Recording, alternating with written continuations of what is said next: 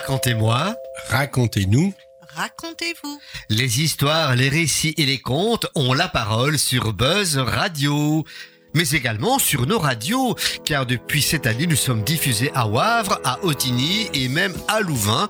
Donc, euh, le spectre du conte et de la radio s'étend sur la Wallonie et sur la Belgique, et également, bien entendu, en podcast, puisque chaque émission est rediffusée en podcast après sa programmation sur antenne. Alors, vous avez entendu des voix différentes, comme bien entendu, il y a Nicole qui est présente. Bonjour Jackie. Bonjour Nicole, nous avons Bernard. Toujours aux commandes, oui. Merci Bernard. Et puis nous avons deux invités qui vont nous proposer un spectacle. Il s'agit de Tina et Léo. Bonjour Jackie, bonjour, Bonjour Nicole. Nicole, bonjour tous les trois. Voilà, ils nous viennent de Liège, ça ne s'entend même pas à l'accent, là c'est fantastique.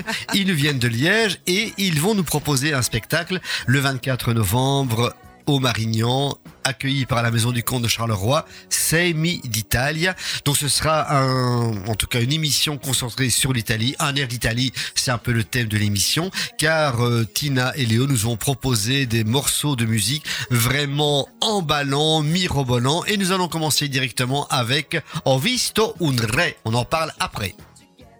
Dai, dai, chiuda su, mi, sì, sì, no, mi, sì, sì, vabbè, dai, dai, chiuda su, vabbè, sì, beh, dai, dai, chiuda su, mi, sì, sì, Ho visto un re. Se la scusa? Ho visto un re. Ah, beh, sì, beh. Un re che piangeva seduto sulla sella, piangeva tante lacrime, Ma tant'è che, bagnava anche il cavallo, povero re, e povero anche il cavallo. sì, beh, ah, beh, sì, beh, ah. È l'imperatore che gli ha portato via un bel castello di 32 che lui cena. Povero re, E povero anche il cavallo. sì, beh, ah, beh, visto un Se vescovo. la scusa? Ho visto un vescovo. Ah, beh, sì, beh, ah, beh. Anche lui, lui piangeva, faceva un gran baccano, mordeva anche una mano. La mano di chi? La mano del sacrestano. Povero vescovo, E povero anche il sacrista. sì, beh, ah, beh, sì, beh, ah, beh, sai. È il cardinale che gli ha portato via un'abbazia Oh, per Cristo, 32 che lui cena. povero vescovo, E povero anche il sacrista. sì, beh, ah, beh, sì, beh, ah, beh, sì.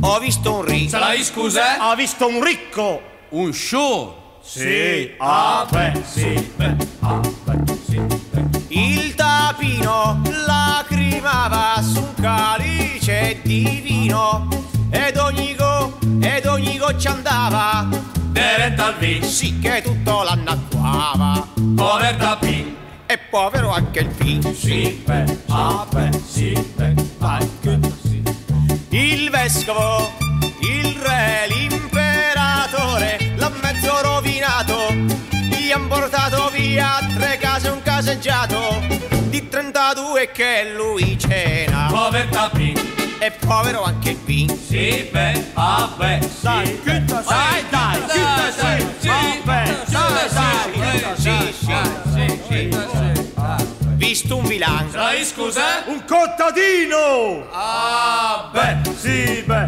ah, beh, sì, beh. Il vescovo, il re, il ricco, l'imperatore, perfino il cardinale, l'ha mezzo rovinato, gli han portato via la casa, il cascinale, la mucca, Ah, beh, il violino, sì, sì. la scatola di cacchi, i radiotransistori, i dischi di Teltoni, la moglie, E per cos'è? un figlio militare, Ah, beh, sì, gli hanno ammazzato anche il maiale, poi il Purcell, nel senso del maiale. sì, beh, ah, beh, sì. Ma lui no, lui non piangeva, anzi ridacchiava. Ah, ah, ah.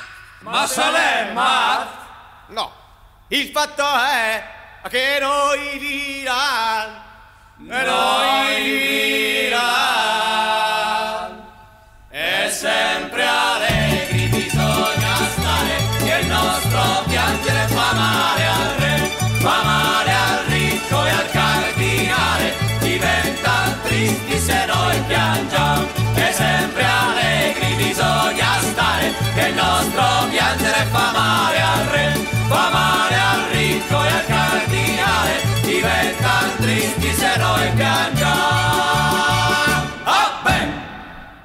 Ho visto vraie, c'est une histoire. Bon, tout le monde ne comprend pas l'italien, donc pouvez-vous nous expliquer en quelques mots, peut-être Léo, quelle est cette histoire, l'histoire de cette chanson? Ben, quand je l'ai entendu pour la première fois, je me suis dit, mais qu'est-ce que c'est que ça? Alors j'ai essayé de réécouter, je m'en souviens vaguement des paroles, qu'il racontait que c'était un roi qui était malheureux parce qu'il avait perdu son château, une partie du château, je, ne me souviens plus exactement, et il pleurait, il pleurait tellement qu'il mouillait son cheval. Et il disait, oh pauvre roi. Et l'autre disait, oui, mais pauvre aussi le cheval qui est tout mouillé. Et puis c'est un cardinal qui a ses malheurs et qui pleure, qui pleure sur le sacristain, que toujours sur plus petit que soi, on pleure, on pleure, on pleure, et puis arrive euh, au bas de l'échelle le paysan qui lui, euh, on lui prend sa femme, on lui prend ses disques, même les disques de Little Tony, qui était un chanteur euh, de rock italien dans les années 70 qui avait un beau succès en Italie, et il était malheureux parce qu'on lui, on va même lui enlever jusque ça, mais lui, il pleure pas, il rigole, mais dit mais il est fou ou quoi? Parce qu'à chaque fois, il y a des, des questions qui se posent. Il est fou, quoi. Il me dit, mais non, c'est parce que si lui, il pleure, alors il n'y a plus rien qui tient. C'est ces rires qui tiennent debout. Le cardinal, l'évêque, le roi, tout le monde, c'est grâce à ces rires. Donc lui, il n'a pas le droit de pleurer. Euh, Très bien. Et je crois qu'il y a un lien avec Dario Fo, si je ne m'abuse. Oui, ça a été fait euh, lors d'une d'une réunion qui s'était passée entre le mouvement de Dario Fo qui avait fait beaucoup au niveau de la culture italienne. Et il y en a un qui a dit, tiens, c'est bizarre, vous, de quand vous chantez de vos chansons de militants, c'est triste, c'est la guerre, c'est si... Parce que c'était la, la sortie, de, enfin un peu plus tard que la guerre. Elle dit c'est vrai. Alors ils ont fait euh, avec donc Dario Fo, euh, Giannacci, qu'ils ont commencé à faire une euh, cette histoire un peu folle avec des bizarreries qui sont à faire et que dans le nord de l'Italie, il y avait pas mal de groupes, je crois, qui chantaient ce type de chansons. Très ça bien. aussi. Ben voilà, donc vous avez entendu Léo qui fait partie du groupe. euh, alors je dis pas midi, c'est tout compte fait ou c'est Miditalia Exactement? Quel est le nom de la troupe? En fait, nous appartenons à la troupe des Tout Compte Fait que nous animons depuis 15 ans.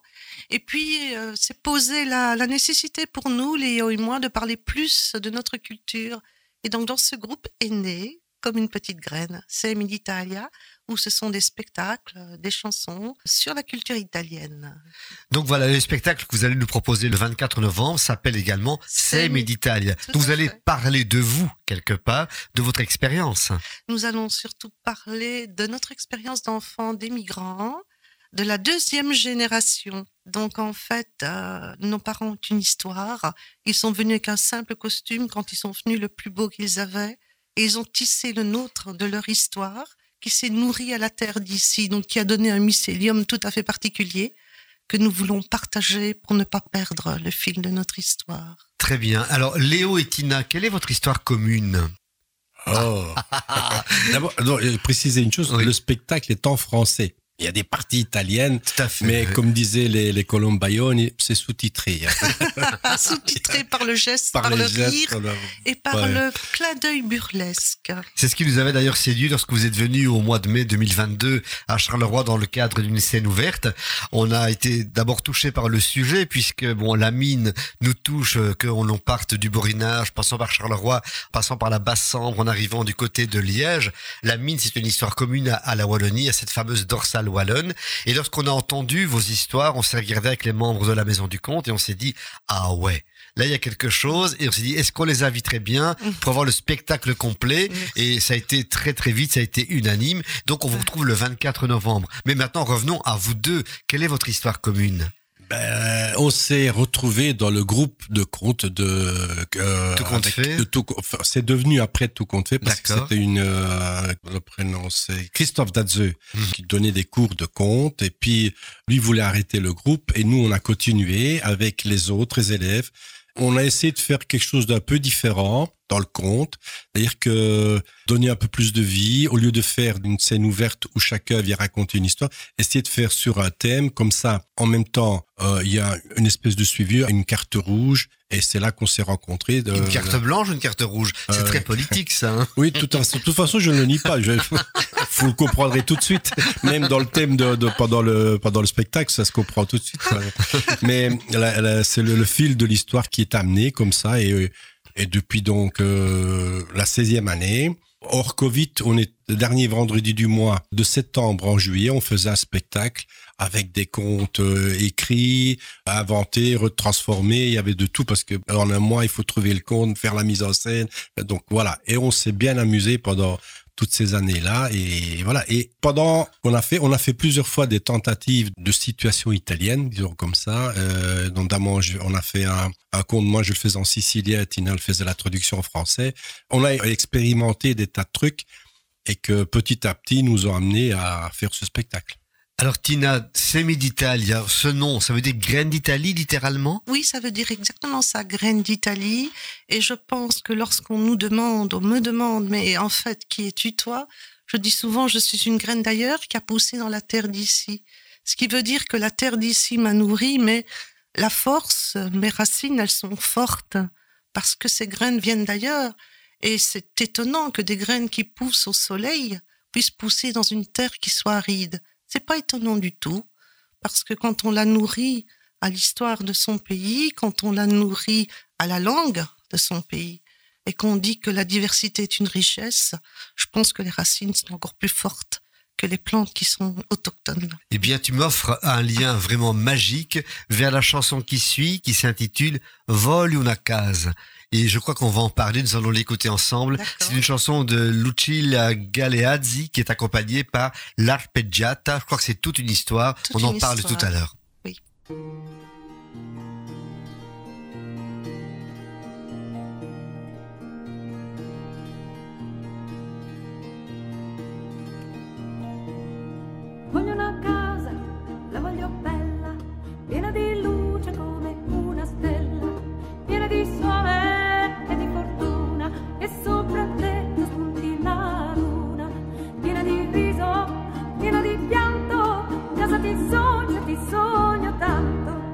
Ding ding. din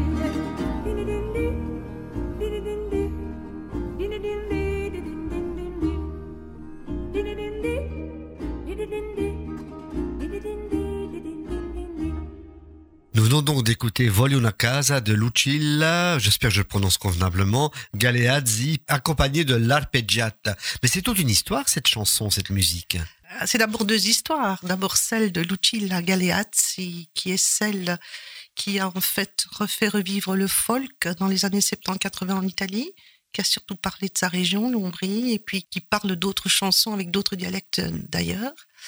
C'est toute une histoire parce que, en fait, c'est, je pense, l'histoire majeure des immigrants italiens. Quand ils venaient, leur ambition, c'était presque un empire que de faire une simple maison pour accueillir sa famille et accueillir d'autres pour partager bien sûr le repas et partager des souvenirs du pays. Donc la casa, c'est quelque chose de magnifique et de grandiose pour les migrants et c'est quelque chose de rassurant pour nous, enfants de la deuxième génération, c'est le retour aux sources.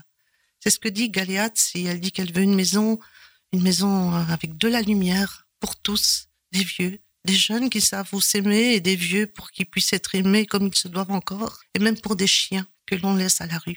Une maison ouverte. Une maison ouverte. Et Semi d'Italie raconte également cette histoire de ces Italiens qui sont venus en Belgique. L'accord du charbon dont on a beaucoup parlé, qu'on a critiqué également. Bien, mais c'est une réalité. Les Italiens sont venus chez nous, n'ont pas été très bien accueillis au départ, il Ouais. faut le dire. Et puis après, ça s'est mis en place. Je crois que des valeurs humaines se sont rencontrées à un certain moment. Quand on est au fond de la terre, on a tous le visage maculé de noir de suie et on s'en fout qu'on soit, je crois, italien, algérien, allemand, polonais ou belge. On est là dans les mêmes conditions. On doit travailler pour nourrir sa famille. Et Semi d'Italia, je crois, est un peu nourri de tout ça, non? Et nourrit de tout ça, et aussi du regard que nous, enfants de la deuxième génération, avons de ça. Enfin, quand je dis le regard, c'est plutôt vraiment qu'est-ce qu'on a digéré de ça, quelles sont les expériences spécifiques d'un enfant d'une deuxième génération.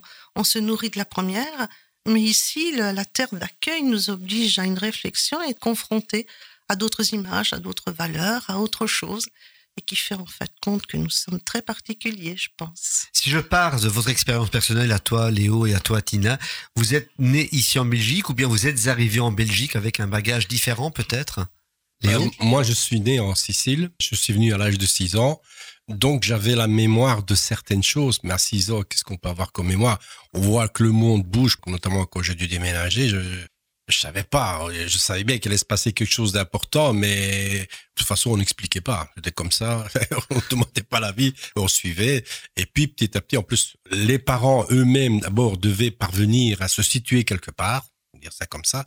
Et mes parents, ils ont beaucoup pensé à retourner en Sicile parce que la plupart, quand ils avaient vu les affiches, c'était cinq fois le salaire qu'ils avaient là-bas. Ils se sont dit, on va aller travailler là quelques années et retourne au pays, on ouvre un commerce ou on achète un bout de terrain et, et ils allaient être riches. Enfin, ils allaient pouvoir vivre le reste de leur jour à travers ça. Sauf qu'on leur avait pas dit ce que coûtait la vie ici. C'est que avec cinq fois plus, ils faisaient un petit peu plus. Ils pouvaient payer les traites parce qu'ils devaient racheter des meubles. Ils devaient tous recommencer toute une vie. Et d'abord, il a fallu des années à payer toutes les traites pour s'installer. Parce que quand on immigrait, c'était sur le train. Et en plus, à Milan, il fallait passer la visite de contrôle, trois jours en quarantaine, au cas où on aurait transporté des maladies. Le virus nous a rattrapés après. Ça n'a rien à voir. Donc, c'était un peu ça. C'était tous ces trucs et qu'on a beaucoup voyagé. On est allé, euh, par exemple, dans mon cas, on était à Liège, on est allé dans le Limbourg, puis on est revenu à Liège. Et la scolarité, c'était étendu et qu'à chaque fois, euh, c'était le dire où est-ce que je suis, qu'est-ce qu'on veut de moi, parce que je changeais complètement de langue entre le néerlandais et le français. euh, Ah ouais. L'italien et le français, ça pouvait plus ou moins aller, mais entre le néerlandais et le français, euh, c'était un peu paumé, quoi. C'est un peu tout ça. Enfin, plus des tas d'autres trucs. on en parle un tout petit peu dans le spectacle parce que sinon, il aurait fallu deux heures rien que pour expliquer ça. Et en plus, quand les parents étaient venus là, comme les miens pensaient retourner, première chose qu'ils ont fait, c'était de mettre de l'argent aussi de côté après avoir payé tout les pour racheter une maison là-bas pour pouvoir retourner. Et puis, quand on est devenu adolescent, ils se sont rendus compte que les métiers, qu'on allait apprendre un métier à l'école, ce que là, il n'y avait pas, ce métier-là, on n'aurait jamais pu le faire là-bas. Donc, ils se sont dit, ben, on voit la maison là-bas, on achète une ici. C'est là qu'ils se sont rendus compte que c'est nos retours. Si, les vacances. Donc, les grands-parents, la famille là-bas, ils étaient vivants. Et j'adorais retourner là-bas. Et surtout que c'était un monde complètement différent de ce qu'on vivait ici. Et c'est ça qui m'a beaucoup nourri. Et notamment, on raconterait des choses là-dessus pour montrer ça, quoi. Mhm. C'était une vie différente. Pas mieux, pas pire. Parce que le, le matériel, c'était pas notre affaire. On nous nourrissait, donc on nous habillait, ça, c'était. Et nous, euh, on vivait d'autres choses. Et puis, quand on est revenu ici, eh ben, on est où? Ouais. Et c'était ça. Et ça nous a nourri tout le temps, chaque fois qu'on retournait en vacances. Et ainsi de suite, on ramenait plein de vies, des idées différentes. Et j'ai amené mes enfants en Sicile quand ils étaient petits, parce que mes grands-parents étaient toujours vivants. Et eux-mêmes ont été fort marqués par tout ça. Voilà. Et encore maintenant, et quand on en parle, et on se souvient de certaines choses. Et ils se disent, c'est une autre vie. Voilà. Et pour toi, Tina? Moi, en fait, je suis mon d'Italia. Mon papa est venu. Il a travaillé neuf ans pour pouvoir permettre à ses parents et à ses sœurs de pouvoir constituer ce qu'il fallait pour les marier. Et quand est arrivé son tour à 29 ans, il a dit, je vais retourner en Italie chercher une Italienne. Et j'aurais pu naître en Italie parce qu'il a pris quelqu'un de sa région, mais je suis née ici, transplantée. Neuf mois après le mariage de ma maman et de mon papa. Bien calculé. Et tu es née en Belgique alors Et je suis née en Belgique. Du côté de. Liège Du côté de Liège, oui, tout à fait. Bah voilà. Disons que ça a fait un lien vraiment merveilleux avec ce qui suit. Femme de mineur. Ton papa fait. était mineur? Mon papa était mineur de fond, tout à fait.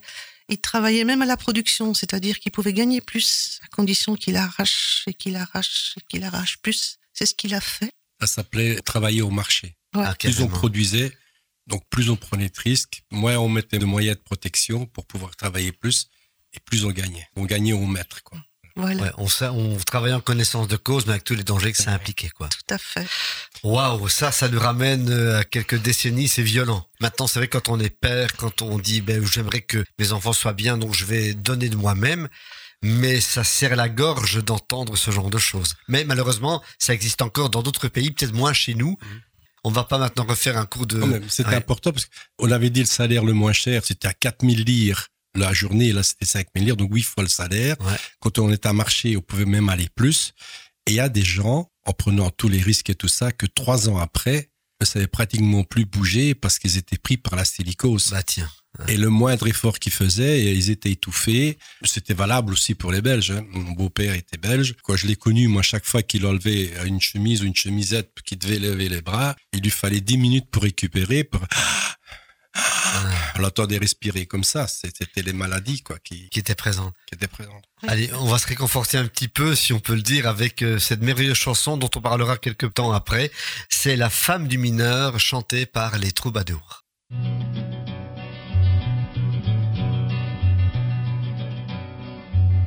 Je m'en vais vous chanter la conversation entre un propriétaire et une pauvre femme.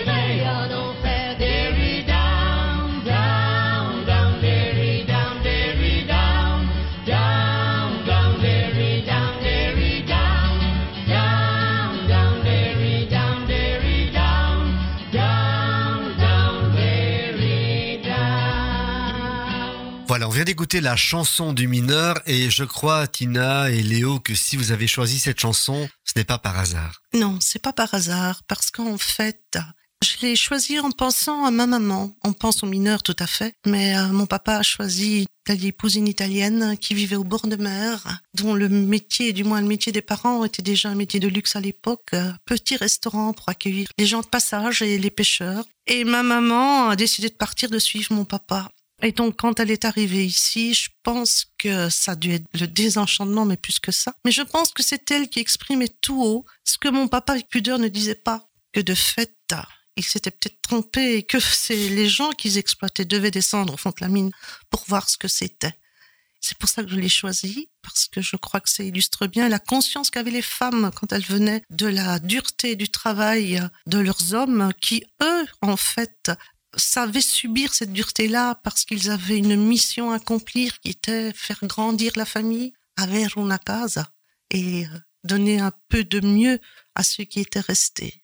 Voilà, j'ai envie de dire que quelque part, même si la femme à cette époque-là n'était pas vraiment revendicatrice, l'analyse qu'elle faisait de la situation était très, très, très juste, critique Je crois que les, femmes ont une place dans l'histoire de l'humanité plus importante qu'on ne le pense, car c'est souvent une société patriarcale quelque part. L'homme doit produire, l'homme doit travailler, et la femme suit le mouvement quelque part, mais cette position d'observatrice qu'elle peut avoir par rapport à la condition humaine et qu'elle ressent plus profond d'elle-même, gérer les émotions, la dureté d'un travail qu'un homme fait, ça se répercute sur une famille également, sur les enfants, et d'avoir à gérer cette éducation en plus, c'est un rôle auquel je crois il faut rendre hommage. Hein, Léo?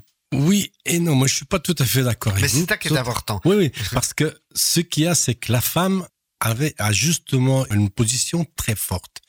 Parce que en réalité, si elle se met derrière son mari pour mettre son mari en avant, parce que c'est lui la vedette, donc elle joue le rôle, mais en réalité, beaucoup de décisions, c'est elle qui les impose.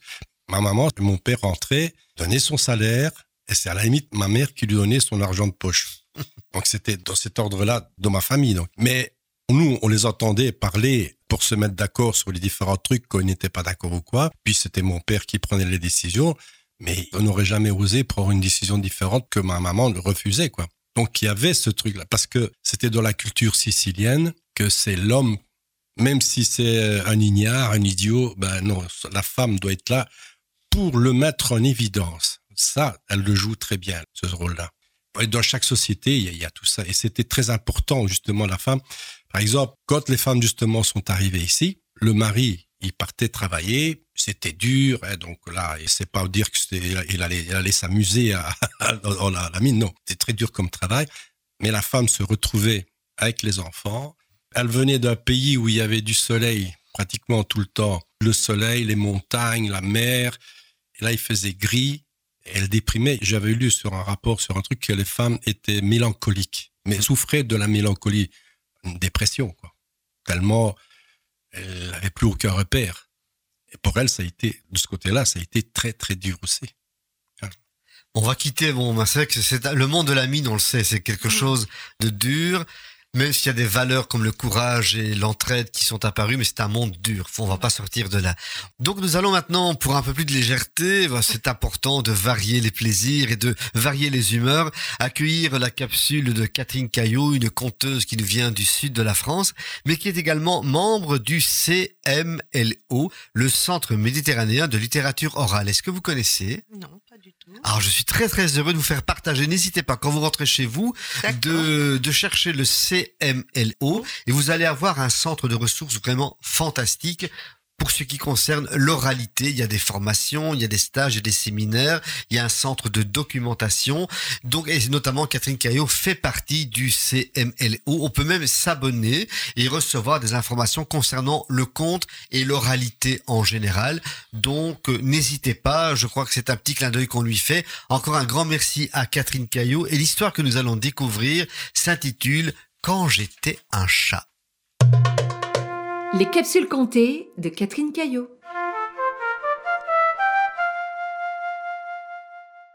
Il était une fois il y a longtemps. J'étais un chat. J'ai trouvé un rat au fond d'un fossé. J'allais pas manger un rat sans pain, je suis allée voir la dame du coin. Pour un pain donne-moi une plume. Pour une plume, je suis allée voir la buse. Buse, donne-moi une plume pour la dame du coin qui me donnera du pain. Pour une plume, donne-moi une ruse. Pour une ruse, je suis allée voir Renard. Renard, donne-moi une ruse pour la buse qui me donnera une plume pour la dame du coin qui me donnera du pain. Pour une ruse, je veux du lait. Le lait vient de la vache. La vache veut de l'herbe. L'herbe vient du pré, le pré veut de l'eau. L'eau vient de la rivière, la rivière veut un orage. L'orage vient du ciel. Le ciel un conte. J'ai compté. La pluie est tombée, la rivière a débordé, l'herbe a poussé, la vache a donné son lait à Renard qui a tout bu et s'est enfui, emportant sa ruse avec lui. Quand j'étais un chat, j'ai mangé un rat, mais jamais la buse ne m'a donné de plumes, ni la dame du coin de morceaux de pain. Quand j'étais un chat, j'ai mangé un rat, et puis voilà. Les capsules comptées de Catherine Caillot.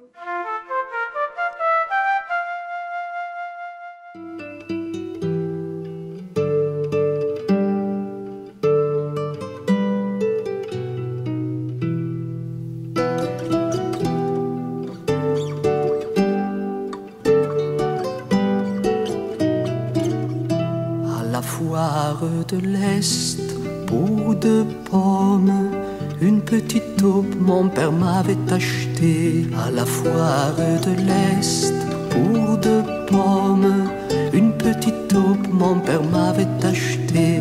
Soudain la chatte mange la taupe qu'à la foire mon père m'avait acheté. Soudain la chatte mange la taupe qu'à la foire mon père m'avait acheté à la foire de l'Est pour deux pommes. Une petite taupe mon père m'avait acheté. Soudain la chienne mord la chatte qui mangeait la taupe qu'à la foire mon père m'avait acheté à la foire de l'Est pour deux pommes. Une petite taupe mon père m'avait acheté. Soudain la trique frappe la chienne qui mordait la chatte, qui mangeait la taupe, qu'à la foire mon père m'avait acheté, à la foire de l'Est, pour deux pommes. Une petite taupe mon père m'avait la flamme brûle la trique qui frappait la chienne, qui mordait la chatte, qui mangeait la taupe, qu'à la foire mon père m'avait acheté, à la foire de l'Est, pour deux pommes, une petite taupe mon père m'avait acheté.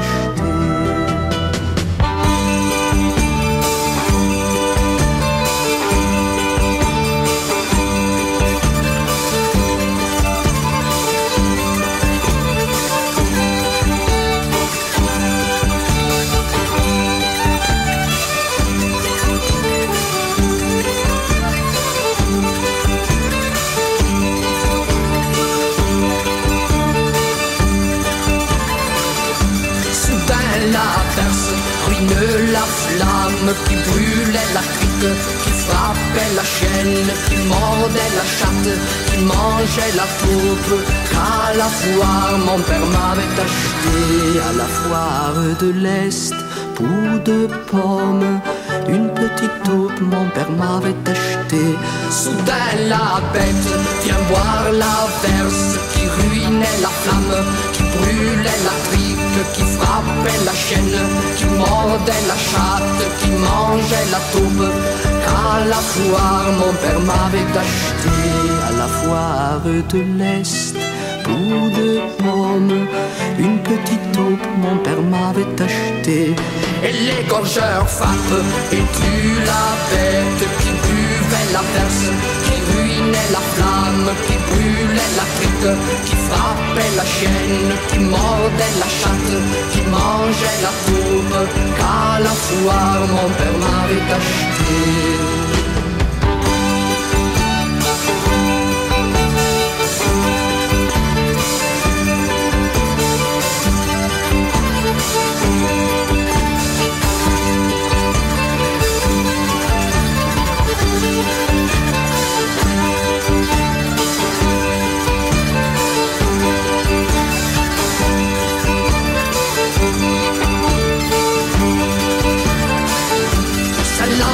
La mort, qui saigne les qui tuait la bête, qui buvait la verse, qui ruinait la flamme, qui brûlait la crique, qui frappait la chienne, qui mordait la chatte, qui mangeait la taupe, qu'à la foire mon père m'avait acheté, à la foire de l'Est, pour deux pommes. Une petite taupe, mon père m'avait acheté. C'est enfin le Seigneur qui emporte l'ange, qui saigne les gorgeurs, qui tuait la bête, qui buvait la perce, qui ruinait la flamme, qui brûlait la frique, qui frappait la chaîne, qui mordait la chatte, qui mangeait la taupe, qu'à la foire mon père m'avait acheté.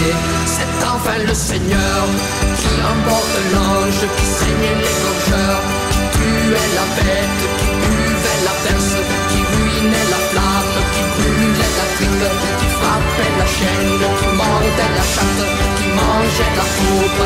À la foire, mon père m'avait acheté. La foire de l'Est, pour deux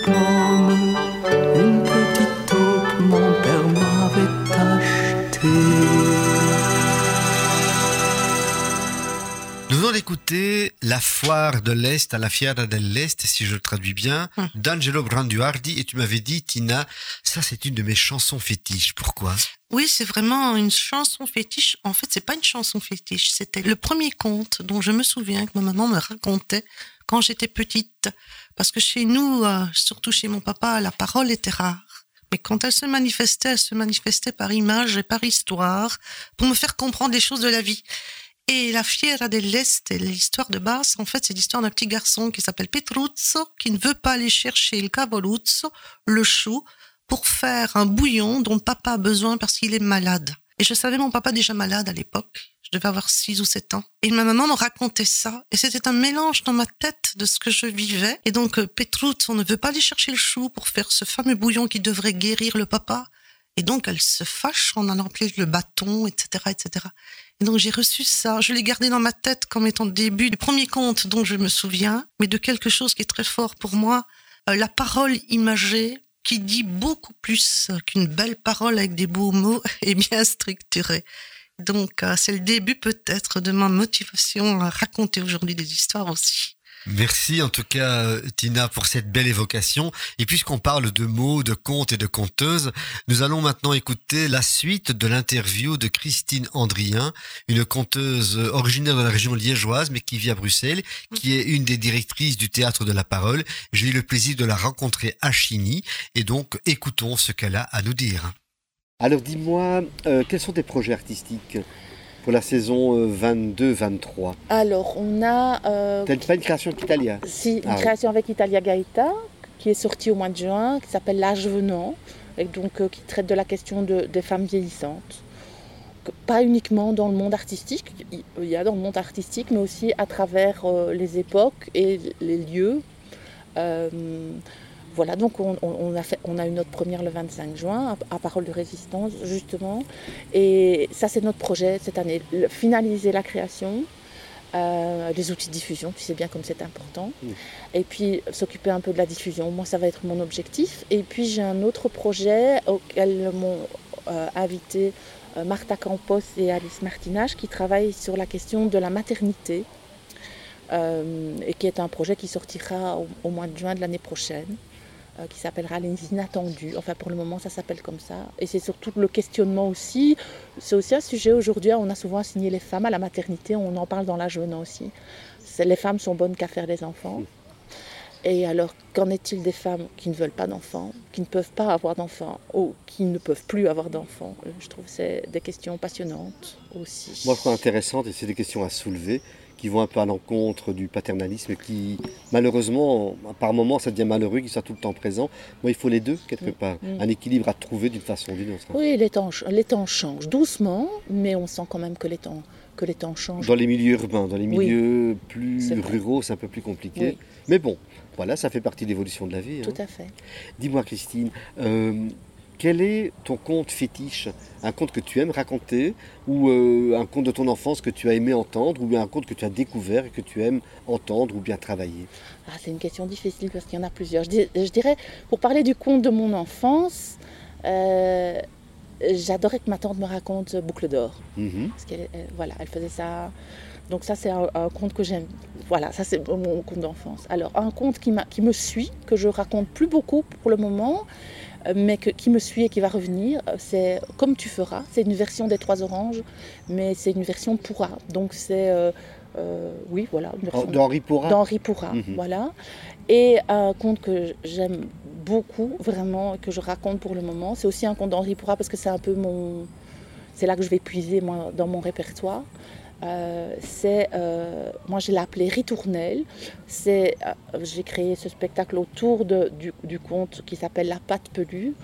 Euh, parce que je travaille dans, un musée, souvent au musée euh, des arts contemporains à Ornu. Et euh, il y avait une exposition d'une dame qui s'appelle Anne-Marie Schneider. Et quand j'ai vu les illustrations, donc c'est une femme qui vit vraiment enfermée, qui est agoraphobe, qui, est assez différente, qui, se, cache du monde. Et quand j'ai vu cette exposition, j'ai tout de suite pensé à cette histoire, qui est l'histoire d'une d'une jeune fille, enfin d'une enfant qui naît recouvert de poils. Et donc c'est son histoire à elle et l'histoire de sa transformation. J'aime beaucoup les contes de métamorphose. C'est très bien, c'est très bien. Voilà. Et Brigitte Fontaine, Les Palaces, pourquoi? J'adore Brigitte Fontaine. Euh, depuis des années, j'écoute, euh, je l'écoute, je écouté en boucle à, cer- à certains moments et je sais que cet album-là, notamment Les Palaces, euh, je, les, je les écoutais quand me, me mettait de bonne humeur et, et, euh, dans une espèce de nostalgie mais, mais heureuse, tu vois. Mhm. Il y a d'autres titres beaucoup plus engagés que j'aime beaucoup. Elle parle notamment de la vieillesse aussi. Euh, et et elle, elle est vraiment euh, très engagée aussi sur, le, sur la question du féminin. Du, euh, mais les palaces, il y a quelque chose d'un peu nostalgique, de, de- où elle vit, enfin, où, où je la vois moi vivre dans ces grands appartements euh, sur l'île Saint-Louis où elle, où elle habite à, à Paris. Enfin, c'est- une artiste que j'admire beaucoup. Écoutons. Voilà. Birds on Wire, Aux Solitude. Qu'est-ce que ça représente? Et Eau Solitude, un, est un morceau de Purcell au départ, qu'elles ont repris. Et ça, c'est vraiment la nostalgie. C'est, euh, on dit ben, Eau Solitude, mon, mon choix très doux. Écoute, euh, Christine, un grand merci en Mais tout merci cas à toi, Jackie. pour cette rencontre. Et donc, on va découvrir ensemble euh, Birds on Wire, Aux Solitude, mais on est toujours ensemble, bien Oui. entendu. Merci.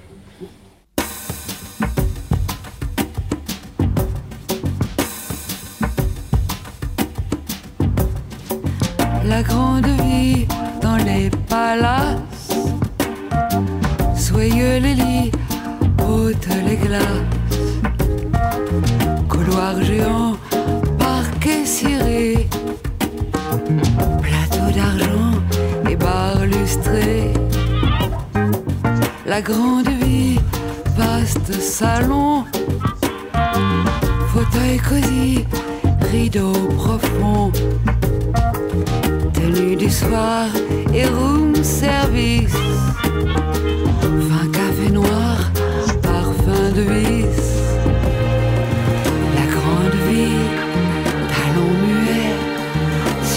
Tapis, jardin anglais. Après l'amour, seau de champagne. Au petit jour, c'est pas le bagne.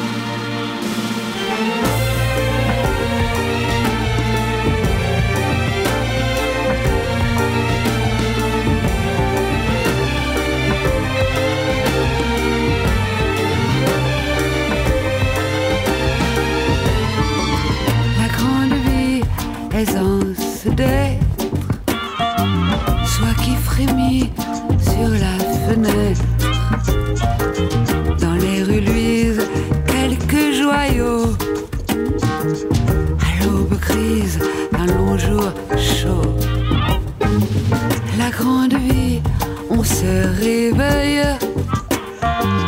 Dehors mugit le dur soleil. Pas de soucis, le palace. Précieux abri, belle cuirasse. La grande ville, les œufs brisés, petit, fumée bleutée, entre les marbres, bain velouté, pas un seul arbre, Éden muré.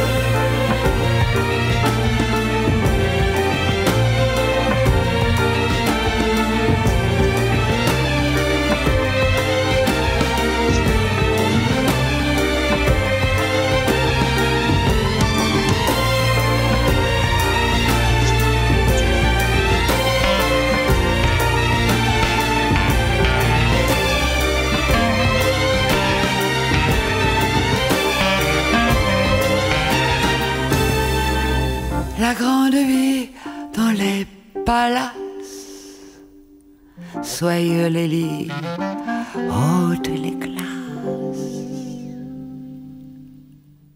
C'est l'extrait où Séraphine, le berger des Abruzes, arrive en Belgique pour travailler dans les mines. Et donc, euh, c'est le premier jour où il va se lever pour aller travailler à la mine. Ce soir-là, Séraphine s'était endormi tout habillé. Ah, parce qu'il faisait froid dans la baraque. Il s'était endormi dans un lit pour deux. Attention, les gars, hein. Deux. Pas deux en même temps, non. Deux à tour de rôle. Séraphine avait pris la place de celui qui était parti travailler, et Séraphine laisserait sa place à celui qui s'en reviendrait. Alors le matin, en réveil, tout habillé, Séraphine, il prend son pipeau, car c'est comme ça qu'il faisait au pays quand il était sur la colline, le pipeau, faire venir le soleil. Et il joue.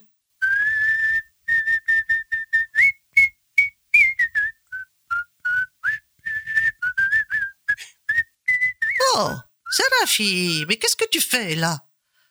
Comment, qu'est-ce que je fais là?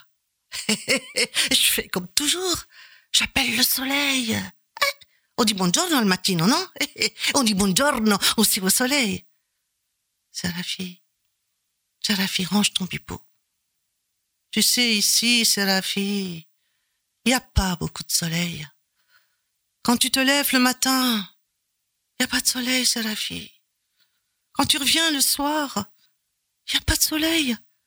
Et puis, en bas, là, dans la mine, Séraphie, il n'y a pas de lumière. Comment Il n'y a pas de lumière dans la mine Eh non, c'est tout oscuro. Comment fait Séraphie. Moi, quand je me lève le matin, hein, le ciel, eh ben, il est clair. Et la nuit, quand je dors mes brebis, il y a au moins une étoile dans le ciel. Et ici, en Belgique, il n'y a pas de soleil dans la mine. Eh non, Séraphie, il n'y a pas de soleil dans la mine. Et tu veux savoir pourquoi il n'y a pas de soleil dans la mine, Séraphie Parce que les ingegneri, crétini, ils ont oublié d'y mettre les fenêtres. Ah, Voilà pourquoi. Et tous les hommes sont partis dans un éclat de rire, à faire craquer la baraque. Un éclat de rire qui éclabousse la vie, un éclat de rire, comme seuls peuvent les avoir les mineurs de fond quand ils descendent avec la trouille dans le ventre, quand eux sont dans le ventre de la terre.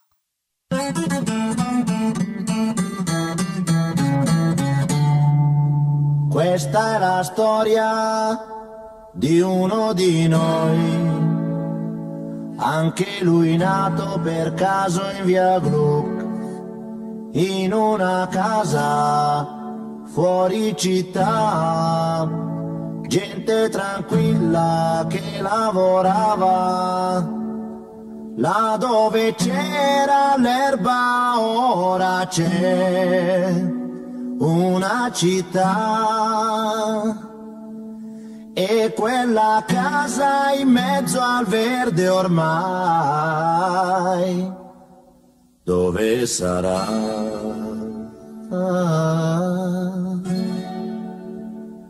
Questo ragazzo della via Gru si divertiva a giocare con me, ma un giorno disse vado in città e lo diceva mentre piangeva.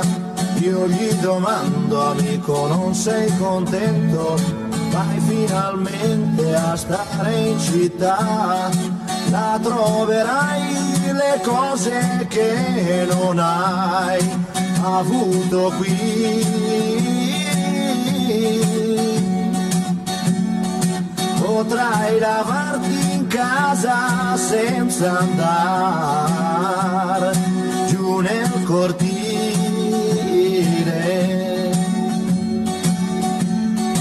Mio caro amico, disse qui sono nato e in questa strada ora lascio il mio cuore. Ma come fai a non capire? È una fortuna per voi che restate a piedi nudi a giocare nei prati, mentre là in centro io respiro il cemento, ma verrà un giorno che ritornerò ancora qui e sentirò l'amico treno che fischia così. Wow.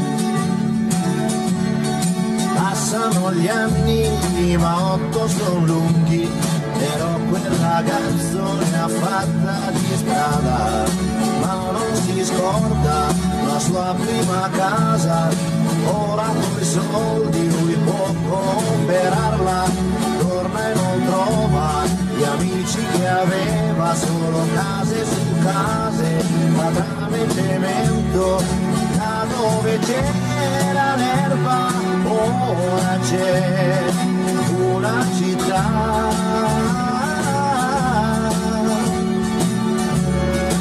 E quella casa in mezzo al verde ormai, dove sarà?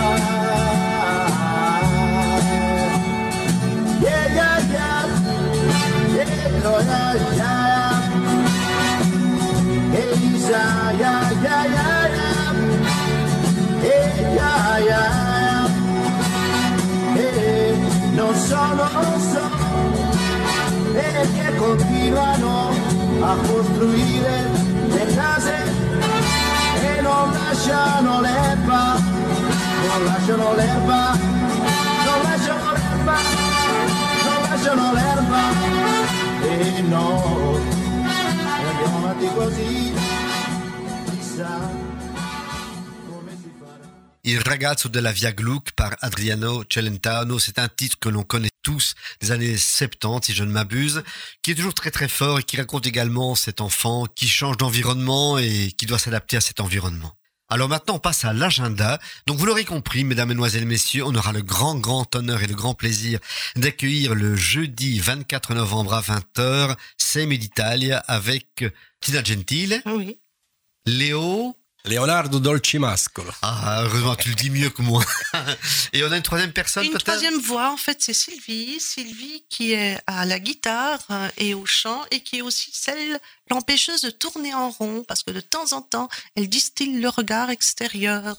Ce n'est pas un Semo d'Italia. C'est ça qui est intéressant. C'est très très bien. Donc, je vous invite vraiment à réserver vos places. Euh, À l'heure actuelle, je sais qu'il y a quand même pas mal de réservations, donc ne tardez pas trop. Allez sur comptecharleroi.be et faites vos réservations et payez votre place. Comme ça, vous êtes sûr de l'avoir, parce que sinon, priorité aux personnes qui auront pris leur place et payé leur place, parce que honnêtement, je sens qu'on n'est pas loin du sold out. C'est vraiment bien parti. Et je sais déjà qu'il y a une école qui est réservée pour l'après-midi. Donc, on est vraiment très très content de cet enthousiasme par rapport au spectacle que vous proposez.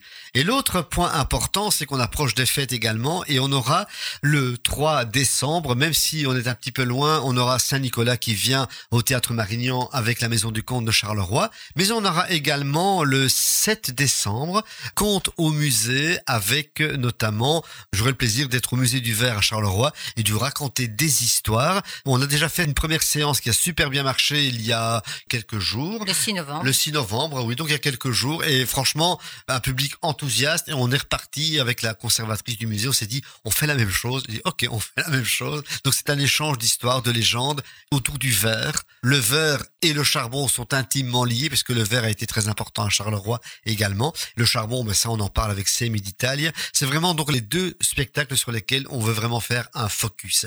Et pour terminer, on a notre citation et il s'agira de L'immigrant est un individu mal informé qui pense qu'un pays est meilleur qu'un autre. Et j'ajouterais également ceci. On pense parfois que l'herbe est plus verte ailleurs. Elle l'est parfois, mais aussi l'herbe est verte quand on l'arrose. Mais parfois, on manque d'eau pour arroser l'herbe. Mais aussi, il y a aussi que pour les migrants, une fois qu'il a les pieds quelque part, il a la tête d'où il vient. Une fois qu'il retourne là-bas d'où il vient, ben, sa tête, elle reste d'où il a séjourné.